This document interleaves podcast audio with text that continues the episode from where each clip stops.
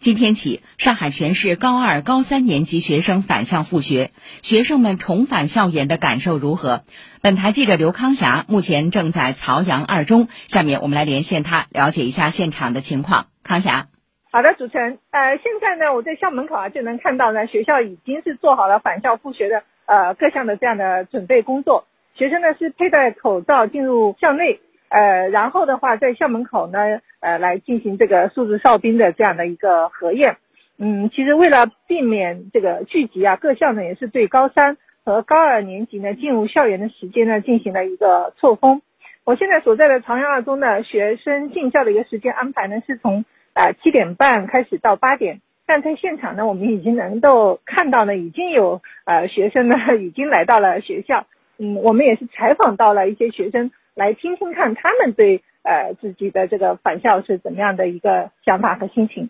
马上就要等机考了，然后等机考之后马上要呃高考了，现在能够回到学校上课还是挺激动、挺高兴的。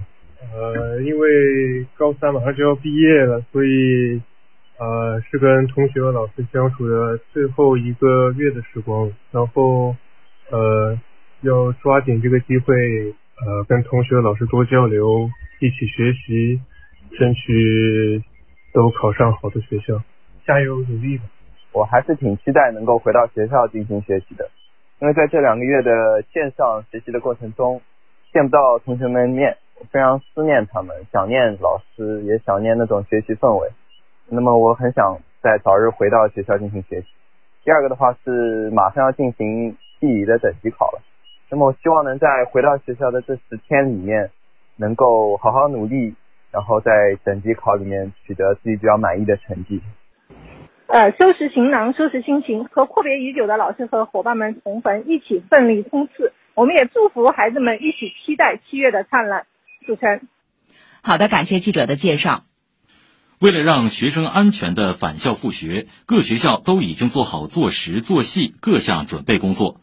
继续来听报道。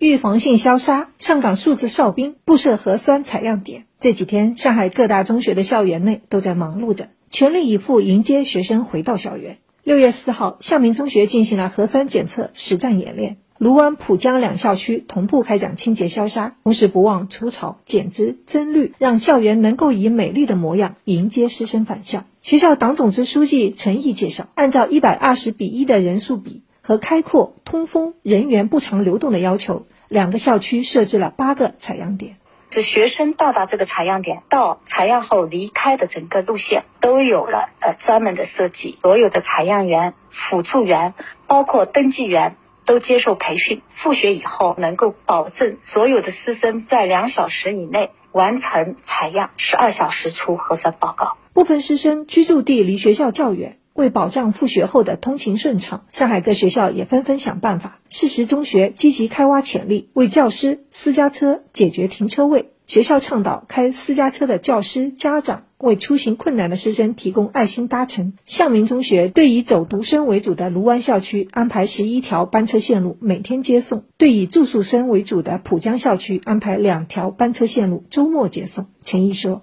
驾驶员呢提前踩点，熟悉。”并优化路线，每辆专车上面都安排随车老师进行管理，来确保师生上下途中的一个安全和有序。陈毅介绍，复学后每个班都有两个教室可供使用，让学生可以分散用餐、分散自习，为更好的开展考前的复习，同时对课表也进行了调整。在留出核酸检测时间的基础上，将语数外安排在上午，将等级考。科目和复习答疑的时间安排在下午，使学生能够集中精力复习的同时呢，他也有充足时间来反思和巩固。老师要对学生的个性化的一些情况，要开展针对性的一个指导。在竞彩北校，七百多位初三学生将在六月十三号返回校园。校长金卫东告诉记者，学校也已精心制定了细化方案，并通过家校沟通的铃铛平台，动态了解孩子的情况。